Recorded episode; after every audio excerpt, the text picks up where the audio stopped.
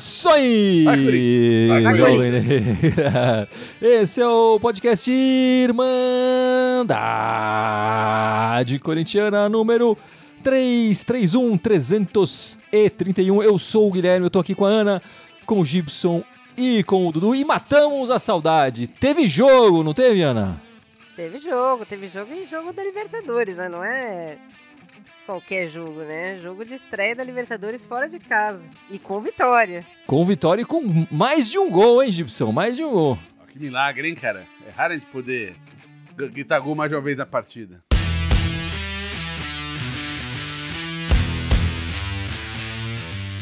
Bom, meus amigos, é isso mesmo. Tivemos uma partida, a estreia do Corinthians na Libertadores, 3 a 0 Gols do Balbuena e Roger Guedes duas vezes. Roger Guedes eleito craque da partida pela Irmandade, pela Irmandade. Vamos começar falando dessa partida, mas depois a gente tem que falar também da contusão do Renato Augusto, claro.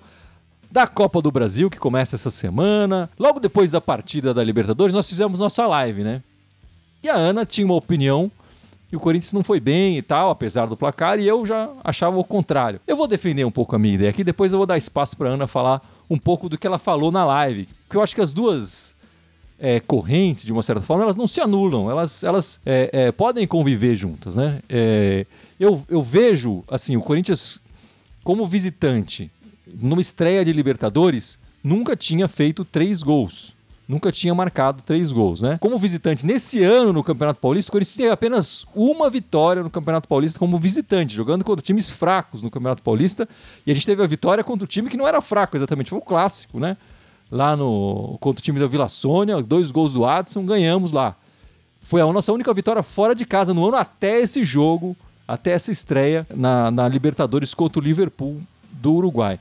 Então, assim, olhando para esse retrospecto e dessa maneira, e assim, mais, no ano passado, nós é, jogamos, tivemos apenas duas vitórias é, é, fora de casa, né? Marcando três gols contra o Botafogo no Rio, na estreia do, do Corinthians do Campeonato Brasileiro, e contra o Ituano no Campeonato Paulista, que foi um, um jogo de virada, inclusive, né? Então, assim, para mim, essa vitória fora de casa com três gols significa bastante coisa. Agora, não significa que o time tenha evoluído muito. E aí eu vou deixar para Ana falar um pouco o que é a opinião dela sobre a partida. Não, eu concordo com tudo que você falou. O resultado é isso mesmo. Você pegar o ano passado, a gente fez cinco gols na Libertadores, né? Tipo, esse, esse ano já fez três. Então, tipo. Mas o desempenho em campo, para mim, foi aquém o esperado. Para mim, por exemplo, o time do Liverpool é abaixo do time do Ituano que nós perdemos na, nas, na, nas quartas de final do Campeonato Brasileiro, do Campeonato Paulista. É abaixo do Água Santa. Então é um time fraco, é um time que chutou oito vezes teve oito finalizações, mas não conseguiu chutar no gol nenhuma vez, nenhuma em direção ao gol. Meteu duas bolas na trave, mas não é um time que, que oferecia grande perigo. E mesmo assim, nós jogamos, é, fizemos os gols, fizemos os gols. Fizemos o primeiro gol quando a gente estava pior em campo. Era um momento que eu não esperava que a gente, em algum momento do jogo, a gente fosse pior em campo do que o Liverpool, que é um time fraco. E o primeiro tempo, quase dos 15 aos 40, ao gol do Balbuena, que acho que foi 43, né? Nós fomos pior em campo que o Liverpool. Então, para mim, o desempenho não agradou. A gente fez três gols, a gente fez três gols. Mas a gente não perdeu mais chances do que esses três gols. Perdeu uma ou duas jogadas com o Roger Guedes ali. A gente Romero, chegou ao momento. Né? É, aquela do Romero, né? Nós chegamos ao momento que nós jogamos com três volantes no meio de campo contra o Liverpool. E eu não sei se o jogo que o Corinthians fez é suficiente pra gente ir confiante no restante da Libertadores e no Campeonato Brasileiro. Eu acho que em um mês mudou muito pouca coisa. Assim, em um mês, devia ter treinado assim. Se o Corinthians treinou, sei lá, de manhã e à tarde, não sei, tá? Devia ter treinado de manhã com o Renato Augusto, de tarde sei. Já porque já, já sabia-se que o Renato Augusto não ia fazer a temporada toda. Então deveria ter é, pensado em alternativas. E as alternativas que ele apresentou, o Paulinho, que não deu certo contra o Ituano, ou o Maicon com três volantes, a mim não me agrada. Não, eu tô mais pro copo cheio, mas assim, entre aspas, porque como eu comentei na live pós-jogo, é, eu acho que uma grande parte desse mau desempenho do time no primeiro tempo, e que vocês falaram, com o meu jogo, gente está jogando bem. Renato Augusto se machucou, o time caiu de produção, né? Mas para mim, o time não caiu de produção porque o Renato Augusto não estava mais em campo. Né? Óbvio que ele faz uma baita diferença quando ele tá em campo quando ele não tá, mas eu acho que o fato até de ele tá acabando de voltar de uma lesão, e ele saiu, ele sentiu, e, pô, o cara saiu chorando, o time sentiu junto com ele. E, e, assim, ficou um pouco cabisbaixo, vamos dizer assim. Ficou um pouco perdido em campo, deu uma desconcentrada. E depois o time botou a cabeça no lugar. Né? Assim, voltou a jogar bola. Óbvio, o adversário é fraco, isso não tem dúvida. Assim, mas mesmo quando a gente tava jogando mal, não era nem que eles estavam jogando bem, a gente estava jogando mal, a gente não passou nenhum perrengue danado, assim. E, e, e assim, querendo ou não, é, embora o time continue jogando, ainda, ainda tem as suas posições, mas o time de hoje, em relação ao time do Trairão da Massa, é um time que ele muda muito mais de posição. Os jogadores se movimentam muito, muito mais em campo, trocam de lado, enfim, trocam às vezes de até de função, né? É, eu acho que de repente isso demorou, demorou um tempo para eles se encaixarem no esquema de jogo do, do, time adversário e falar, pô, por aqui eu tenho um caminho, por aqui eu tenho um caminho, vou tentar, e aí começa a tentar e vai achando os espaços, né? E acho que demorou um tempo para encaixar também isso, mas eu acho que sentiram, no primeiro tempo, pra mim, foi mais sentido a lesão do Renato Augusto. É, eu concordo com tudo aí que vocês falaram. Acho que em termos de resultado foi perfeito. É, a gente não, não fazia muito tempo que a gente não ganhava fora de casa, né? Mas eu também vou bater um pouco na tecla no que a Ana falou. A gente ficou preocupado, eu também fiquei preocupado com o desempenho, porque a gente ficou, sei lá, quase 30 dias sem jogar e a gente não viu nenhuma melhora assim no time, principalmente pelo adversário que a gente enfrentou.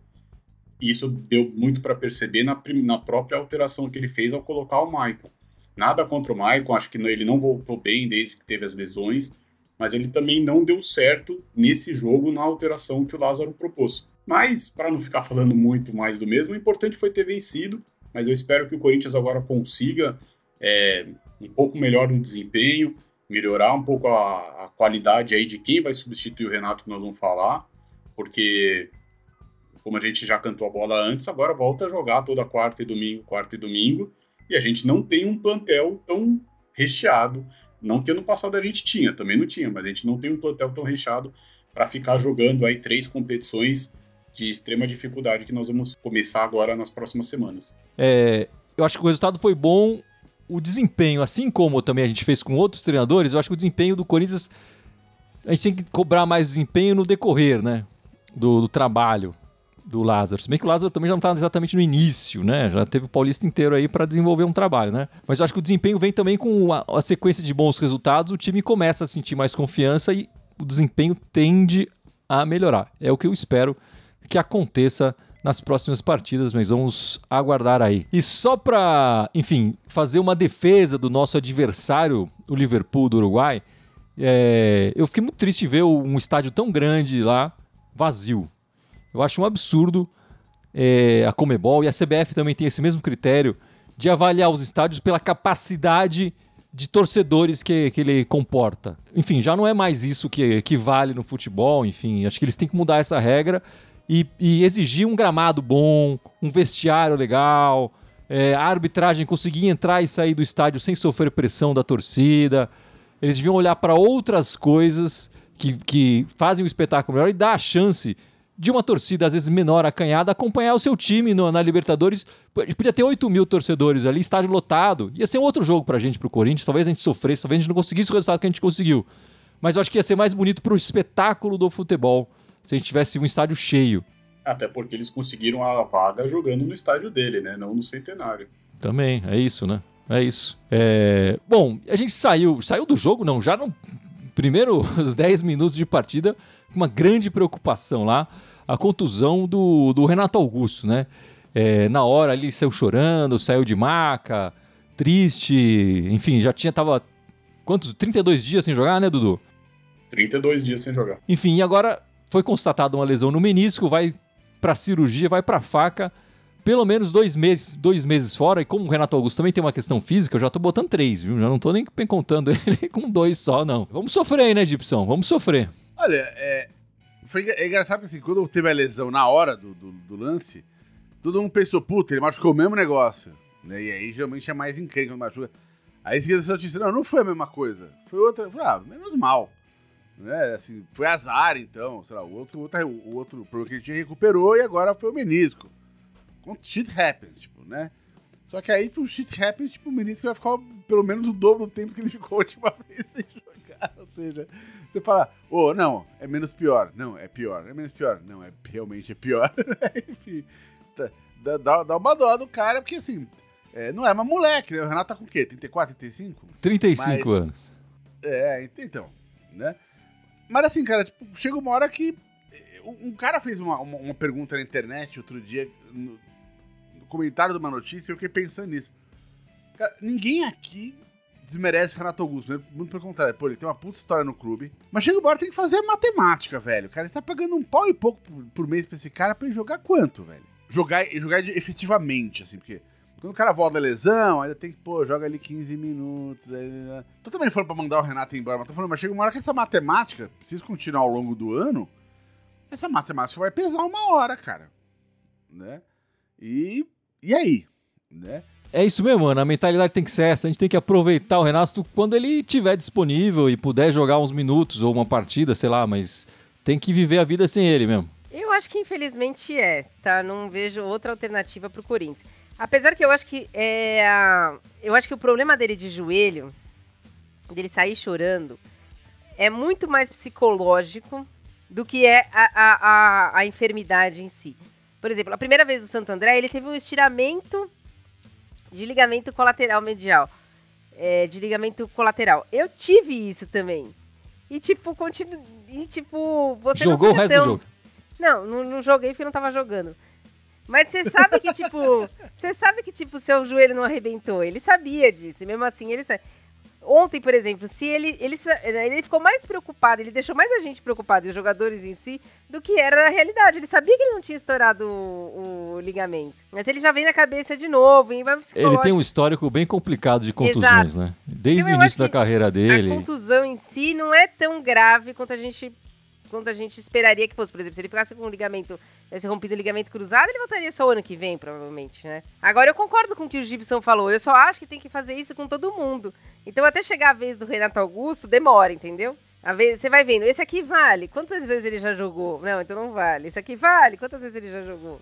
Então não vale. Por exemplo, Júnior Moraes, mas só só pagar o convênio, não precisa pagar nada para ele de salário. É, mas o meu ponto é esse, tem, tem, já tem vários casos no clube, não vou nem Exato. citar o, então, assiste. O, o ex-jogador ali, né? É. E, bicho, a gente já tá pagando. Se for pegar essa folha salarial, né?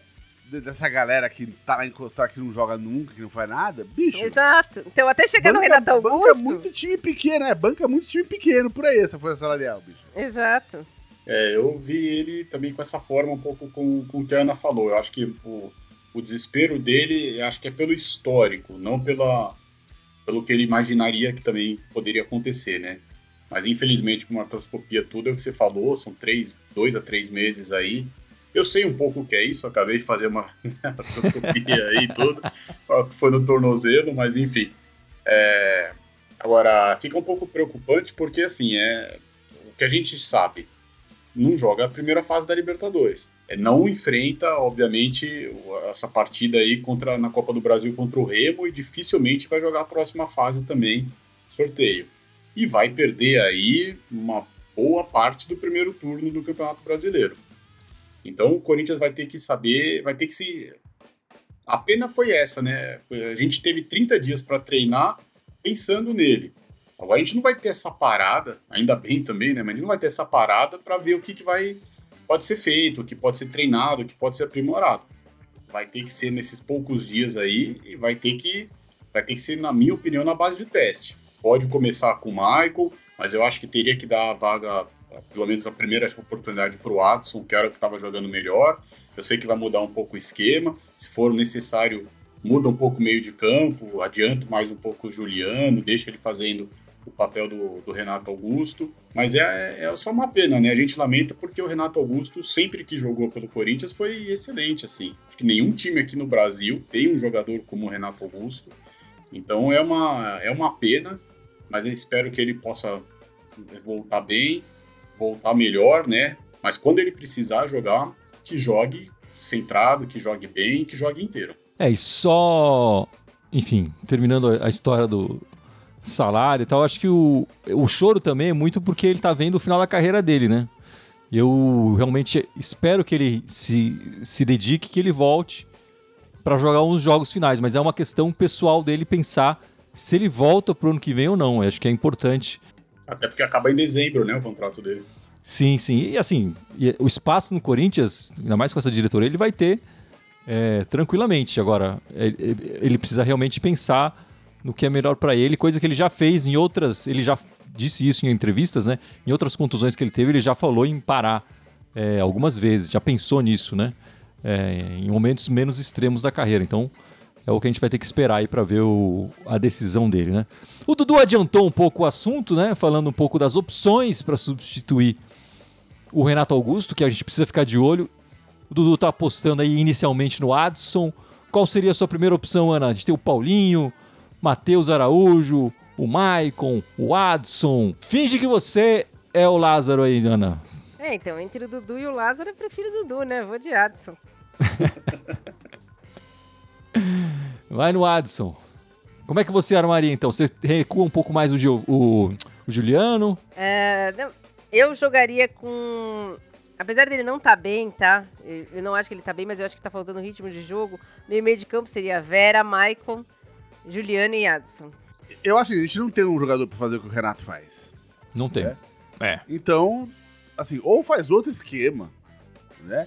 Sei lá, jogar que nem, jogar com os três abertos, com dois abertos na ponta, que nem era na época do Tairão da Massa, né? O Watson lá na ponta, o Guedes na outra e o Yuri mais centralizado. E aí faz um, um, um meio ali também de três e acabou. É, agora, se for para manter o esquema atual, aí o cara, eu, eu tentaria insistir, é, é, é, talvez, no, talvez no, no, no, Michael.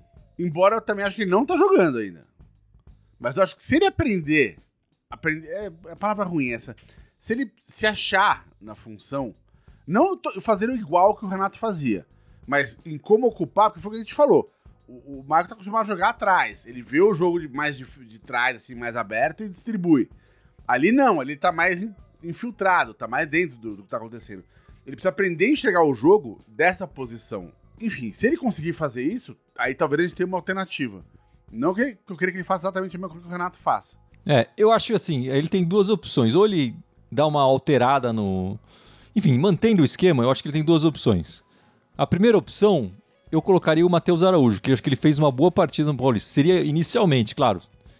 E, te, e vai ter que apostar no garoto e dar espaço para ele errar também, né? Um garoto, poucos minutos, não deu minutagem para ele no Paulista, vai sofrer por isso. Outra opção seria o Paulinho mesmo, que ele colocou no Paulista, mas numa opção diferente coisa que ele fez nessa, nessa partida da Libertadores. É, que é coloca o Paulinho de atacante lá na frente e você recua o Roger Guedes para fazer esse lado esquerdo, que eu acho que deu certo nessa partida contra o, o, o, Liverpool. E você continua com os medalhões sem apostar na base, que eu acho que tem mais a cara do que o Lázaro vem fazendo até agora, né? Eu vejo essa opção do Paulinho e a gente acabou discutindo aqui algumas vezes qual é o lugar do Paulinho e tal. Eu acho que uma coisa de positiva dessa, dessa partida da Libertadores é que eu vi ele colocando um Paulinho num lugar que fazia mais sentido. Que é ali na frente mesmo, sem ter que. Ele pode até voltar eventualmente para marcar, roubar uma bola e tudo mais, mas ele já não tem essa obrigação. E, e, e ele recuou o Roger Guedes, que tem um pouco esse cacuete de voltar. A gente até viu ele fazer isso algumas vezes é, nesse ano. É, para mim, poderia ser a opção mais interessante. Agora, sem dúvida nenhuma, por merecimento, o Dudu e a Ana têm razão. O Adson merece. Ele fez, fez um bom campeonato paulista, estava sendo regular e tal. É, saiu do time, vamos, pode ser uma opção também. E fica essa ironia, né, Ana? Enfim, o pessoal da Irmandade toda, né? A gente aqui falando, precisa achar um substituto. E não é substituto de seis por meia dúzia. Um esquema diferente tudo mais. Ah, não tem um substituto. Aí vem o presidente e fala: Ah, Indica um aí para mim, então, meio que ironia, sacaneando todo mundo, e aí o destino vai te obriga a pensar, né? O Lázaro não pensou, o Duílio não pensou, a torcida queria que pensasse. Não teve jeito, né? O destino é mais poderoso, né, Ana? O Lázaro teve a oportunidade de ter duas pré-temporadas, praticamente. Né? E eu não vejo ele ter aproveitado isso. Eu espero, que, eu espero que ele tenha aproveitado e só não tenha nos mostrado isso no primeiro jogo. Porque agora já vai ser desafiado a colocar uma escalação contra o Remo. Será que nós vamos três volantes de novo? É, assim, eu acho o elenco do Corinthians curto Mas eu não vejo, ah, não tem possibilidade de substituir o Renato Augusto. Você tem que criar. Porque jogador machuca, jogador toma terceiro cartão amarelo. Jogador é expulso, então você tem que pensar nessa possibilidade, não tem como e, e, não pensar. E outra coisa, você tem que pensar também em outras posições. Você tem que pensar em como jogar sem o Fagner, porque o Fagner é praticamente o ponta direita dele, é o único jogador que se lança pela direita ali. Você tem que pensar como jogar sem outros jogadores importantes, porque senão o Corinthians vai sofrer durante o ano. A Ana falou bem, não só do Fagner, mas a gente tem que pensar um pouco também na lateral esquerda. É, precisamos ver um pouco também a questão da zaga, né? Mas a questão é que eu vou entrar nesse aspecto que a Ana falou. Espero que ele tenha treinado isso, pelo menos nessa segunda pré-temporada, né? Não vamos ter muito tempo depois para pensar. Então, essas soluções, concordo com tudo que falou aqui. Gostaria de ver mais o Matheus Araújo, gostaria de ver o Watson, gostaria que o Maicon encaixasse, que o Pedro entre bem, que, enfim, a gente tá, vai precisar disso, a gente vai precisar de todo mundo. Agora, tudo isso vai ter que ser colocado à prova nos campeonatos que, que restam pra gente, mas Vamos ver o que, que ele vai armar aí primeiro para o jogo da Copa do Brasil e depois para a estreia do brasileiro. A, a, a, gente já comentou também muito sobre isso em outros podcasts, né? Eu já comentei também, enfim. É, é, que o que me irrita mais no Lázaro é a falta de opções. E não digo nem de substituir o Renato Augusto, foi cara, de fazer o time jogar diferente mesmo. Né? Como a Ana falou, pô, mostrou pouco para quem ficou um mês parado. Um mês parado, você pode treinar aí pelo menos uns dois, três esquemas diferentes um 3-5-2, ou treinar com, com 4-3-3. Tem outras opções, né? E a gente não vê isso acontecendo no time. E eu acho que isso é que vai fazer um elenco curto ter mais possibilidades é, de ter sucesso, porque você joga com. Você não pode jogar. Uma coisa que me irritava um pouco do VP, né? Do Terão da Massa que tá lá se ferrando no Rio agora, é que, cara, ele jogava igual contra todo adversário. Não dá, cara. Eu gosto de, eu gosto de técnico que olha o adversário e fala, pô, esse time joga de tal jeito, então vamos jogar de tal jeito contra eles. Se ele tiver errado, ele vai perceber isso e vai fazer as substituições e, pô, arma o time de um jeito diferente. Mas não tem esse repertório. Sai um jogador, entra, geralmente entra outro no mesmo esquema. E aí é complicado, a gente fica refém. E com um elenco curto, mais refém ainda. Bom, meus amigos, temos outra estreia é, de competição agora na quarta-feira, certo? Pela Copa do Brasil, a gente enfrenta o Remo no Pará. O Remo que está na Série C. O jogo é quarta, nove e meia da noite, no Mangueirão. O Corinthians já, já estreou na Copa do Brasil em 16 estados diferentes. Mas é a primeira vez que o Corinthians vai estrear na competição jogando no Pará. Como é que você vê esse jogo, Ana? Eu acho. Não pelo time em si, tá? Mas é um jogo difícil pelas características extra-campo. Eu não conheço o time do Remo, mas eu acho que provavelmente vai estar um. Ao contrário da Libertadores que a gente estava falando, vai estar um, um, campo lotado. Eu acho que vai ser uma torcida que vai incentivar tanto um quanto o outro. É um calor que o Corinthians não está tão acostumado assim, que é diferente, com umidade e tudo. Então eu vejo um, um jogo com maior dificuldade para o Corinthians. Eu não conheço o time do Remo, mas o extra-campo, para mim, é mais dificultoso. E a gente não sabe como que vem esse Corinthians aí, né? Se vai vir com três volantes, se vai vir com dois meias, então... Mas eu acho que é um jogo também que o Corinthians tem que... Nem que seja de 1 a 0 tem que tentar aí jogar e ganhar. Importante para conseguir manter essa sequência de vitórias. Faz um a zerinho e tá tranquilo. É, cara, a partida eu vejo pra colocar o Pedrinho, pra colocar esses caras pra jogar, bicho. Né? Joga lá, põe a molecada pra jogar, bicho. Bota a molecada no calor, né? E tal, jovem, é, pode. Então, bicho, essa molecada aguenta jogar no calor. Porque, mano, eu já estive lá, em, lá, lá no Pará, bicho, o bagulho é tenso, cara. Aquele calor é aquela, bicho, parece, parece estar numa sauna naquele lugar, cara. Então, cara, eu iria com a molecada pra jogar. Sem dúvida que eu daria uma chance pra eles. O Corinthians tem que ir lá e ganhar o jogo. Mesmo que seja 1x0, que nem a Ana falou, a nossa famosa goleada de 1x0 aí, pode ser gol aos 44 do segundo tempo, aos 47 do segundo tempo, pode ser do Balbuena de novo, enfim. Mas a gente precisa saber quem, quem é que ele vai levar a campo, né? É, não vi até agora ele mudar, fazer uma mudança muito brusca, né, no time. Um jogo até do Paulista, que a gente já estava classificado. Ele deve também estar tá, tá olhando o time do Remo aí, o... mas é um time que tem uma saída rápida também, né? Vai, eles jogam, e eles vão jogar bastante, se eles não mudarem o jeito contra o Corinthians, eles vão infernizar bastante o nosso lado direito lá, o Fagner. Eles costumam atacar bastante para aquele lado. Mas acho que o Corinthians tem que trazer de lá um, um, um bom resultado, mesmo que não seja uma vitória, mas né, de 1 a 0 mas tem que empatar no máximo para decidir aqui na Arena. O Corinthians não pode perder essa classificação pro, pro Remo na Copa do Brasil. É, o Corinthians em estreias na Copa do Brasil costuma marcar muitos gols. Enfim, essa é a 28ª Copa do Brasil que o Corinthians disputa. Em, nos, das 27 estreias anteriores, o Corinthians marcou 45 gols. Quer dizer, bastante gol aí, uma média é, de, de, quase 3 gols aí por, por partida de estreia.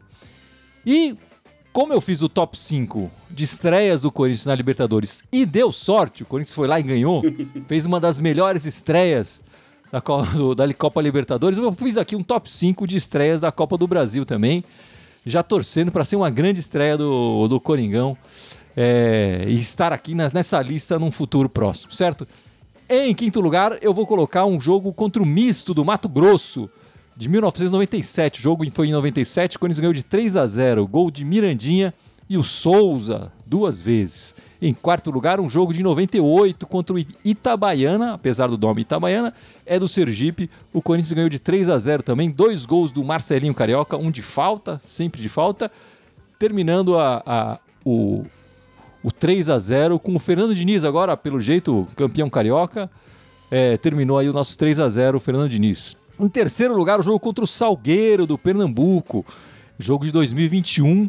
É, só craque marcou gol nessa partida. Gemerson, Ramiro e Vital fizeram o nosso placar aí. É, 3 a 0 um estádio vazio, enfim, durante a pandemia. Em 96, em segundo lugar, contra o ABC de Natal, Rio, em Rio Grande do Norte, Corinthians 4 a 0 Edmundo duas vezes, Júlio César e Leônidas. Eu nem lembrava que tinha um Leônidas que já jogava no Corinthians. E em primeiro lugar, uma goleada de 6 a 0 contra o Barras do Piauí. Dentinho marcou três vezes, o jogo de 2008. Lulinha marcou uma vez, foi o primeiro gol do Lulinha é, no time profissional do Corinthians, um dos poucos gols, aliás, que ele marcou, né? O Herrera e o Marcel completou o placar aí de 6 a 0 Dentinho três vezes. Barras do Piauí, mas o jogo foi em Goiás. É, eles levaram o jogo para Goiás. Enfim, uma das coisas mais legais que eu acho da, da Copa do Brasil é isso: o time viajar aos estados que a gente não conhece, que a gente não. O time joga pouco nesses lugares e a torcida desse local, o corintiano desse local, tem, tem o prazer de ver o, o, o time jogar, né? E espero que os paraenses encham lá o estádio e vibrem muito com, com o Corinthians aí nessa quarta-feira. Posso, você deixou um jogo, eu pensei que você fosse colocar, não pelo jogo em si, né? Mas, pô, foi a estreia do Ronaldo Fenômeno, né? Foi na Copa do Brasil, em Tumbiara. Foi, em Tumbiara. Mas foi 2 a 0 só, foi enfim. Só, vale, né? Valia mais pela estreia do, do Ronaldo, que meteu uma bola na trave, né, inclusive, no, nesse jogo, né? Mas esses placares mais elásticos aí, eu acho que me chamaram mais atenção. Sim, sim. Mas, meus amigos, temos ainda outra partida essa semana, né? A estreia do Coringão, outra estreia no, no Brasileiro. É, no domingo, 4 da tarde, contra o Cruzeiro na nossa casa, na Neoquímica Arena. A gente vai enfrentar primeiro um time de Série C na quarta e depois um time de Série B no domingão. Como é que você está vendo essa estreia aí, Gibson? Cara, agora a porca vai começar a apertar, todos os campeonatos começando, né? Enfim, começou a Liberta, começa a Copa e agora vai começar o Brasileirão. Eu espero começar. O Brasileirão, para mim, é todo jogo é final. É pontos corridos, né? Então, o Brasileirão tem que pensar em ganhar três pontos, cara. Não dá pra miguelar, não, né? Eu honestamente cago, como todo mundo sabe, pra Copa do Brasil. Então, se for fazer merda, faz a Copa do Brasil, no meio da semana. Deixa, deixa pra jogar direito no, no brasileiro. ah, eu vejo com bons olhos a estreia do Corinthians no brasileiro, né? A gente tem jogando. Tá, tá jogando muito bem em casa. Teve esse deslize aí no, no, Campeonato Paulista, mas enfim. Acho que vai ter esse fator Ronaldo também, né? Provavelmente ele vai estar no estádio, a torcida gosta dele, mas eu acho que vai ser bem legal. O Corinthians, mas tem ganhado o Cruzeiro também. Cruzeiro é um time ainda que está se montando, né? Teve agora a troca de treinador. O Corinthians tem tudo para começar o Campeonato Brasileiro bem, com vitória, jogando em casa. E espero que, ele, que pelo menos ele apresente um bom futebol, porque a tendência é que jogue o time mais completo né, no brasileiro. Na minha opinião, acho que ele vai poupar menos na Copa do Brasil, mas vai jogar um time mais completo no Brasileirão. E que a gente comece com, com, com o pé direito lá, uns 2 a 0 contra o Cruzeiro, tá bom demais. É isso aí, eu acho que ele não vai poupar ninguém, nós ficamos um mês sem jogar. Joga quarta, domingo e quarta, não tem porquê. Vai poupar contra o Goiás fora, se tiver que poupar, para jogar contra o Independente Del Vale. Mas fora isso, eu acho que o Corinthians tem que. Assim, eu vi um dois jogos do Cruzeiro, foi um, as duas semifinais contra o América Mineiro. Eu acho que o Corinthians tem que ganhar esse jogo, a não ser que a mudança de técnico lá tenha evoluído muito, mas se não, tem tudo pro Corinthians ganhar esse jogo. E eu fico me perguntando, Dudu, o Ronaldo vai torcer para quem? É, é, o dinheiro que conta ou é o coração? Não, vai torcer pro Corinthians. Vai torcer pro Corinthians. Ronaldo é corintiano. Ajudou mais a gente esse ano que o Cruzeiro, eu acho, né? Levou o Vital, levou os caras, só faltava ele levar o outro ali que tava encostado. Eu acho que ele vai torcer pro dinheiro dele, mas. pra mim, tanto faz. Desde que a gente ganha. Se ele ficar triste, sinto muito pra ele. É, eu acho que ele vai torcer pro dinheiro dele. E você, Gibson? Eu acho que ele vai torcer pro dinheiro dele, certeza. Nessas horas ali, meu irmão. Money Talks. Bom, essa semana o o Pedrinho, Pedro, eles querem que chame Pedro agora, não é isso? Tava Ped... Era Pedro, virou Pedrinho, agora é Pedro de novo, é isso? Renovou o contrato com o Corinthians. É, vai até 2020. Março de 26 vale o contrato novo dele. Mas a gente sabe que isso pode ser interrompido a qualquer momento lá pelo, pelos russos. Tem, tinha que renovar mesmo, né, Ana? Ah, sim, porque você vai perder a oportunidade de, de ganhar algum dinheiro com esse garoto, que até o Cássio falou que é o melhor é, jogador da base que ele já viu subir, olha que ele já viu bastante jogador subir nesses 10 anos, né? O, o Zenit tem a preferência, mas não significa que ele não vai ter que pagar. Ele vai ter que. Ele tem a preferência, se chegar alguma outra proposta, ele pode igualar e ele leva o Pedrinho. Mas enquanto isso não acontecer, a gente espera ver ele pelo menos um aninho aí no Corinthians, jogando bem, sendo titular, né? A renovação dele, para mim, é uma renovação clara que o, clube tá pensando em, em, ganhar dinheiro em cima. O time sabe que esse moleque vai sair. Né? É um fato. Né? Tanto é que a renovação acrescentou um ano de contrato dele.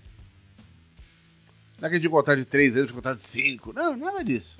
Né? Acrescentou um aninho. Só que a multa, que era 200 e pouco, foi para 600 e tantos milhões. Ou seja, se alguém quiser comprar esse moleque, vai ter que abrir a carteira. E se alguém, alguém tivesse essa loucura, enfim, vê que o moleque estoura, o moleque depende de um puta jogo da bola, chega aí o Barcelona falando, é meu, daqui. O Corinthians com essa jogada resolve a situação financeira dele. Tipo, toda a cagada feita nos últimos anos é resolvida com uma venda, né? Então acho que a minha, a minha impressão é que essa renovação foi feita mais nesse sentido. Ou seja, tá, todo mundo sabe que vai, vai vir os olhos, vão crescer o olho pra cima do moleque.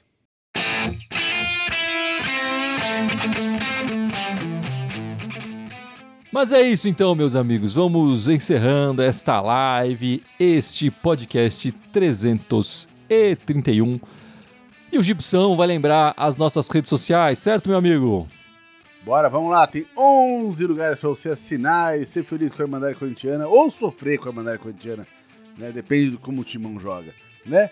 Mas estamos ao vivo aqui em três delas. Ao vivo agora no Facebook, no YouTube e no Twitch. Temos também o Instagram, o Twitter, o SoundCloud, iTunes, Deezer, Spotify, Telegram e TikTok. Todos eles Irmandade Corintiana com TH, só no Twitter que é Irmandade Timão. É isso aí, meus amigos. Semana que vem estaremos de volta, sete da noite. Muito obrigado, conto com a participação de vocês. Até a semana que vem. E vai Corinthians! Vai Corinthians! Vai Corinthians!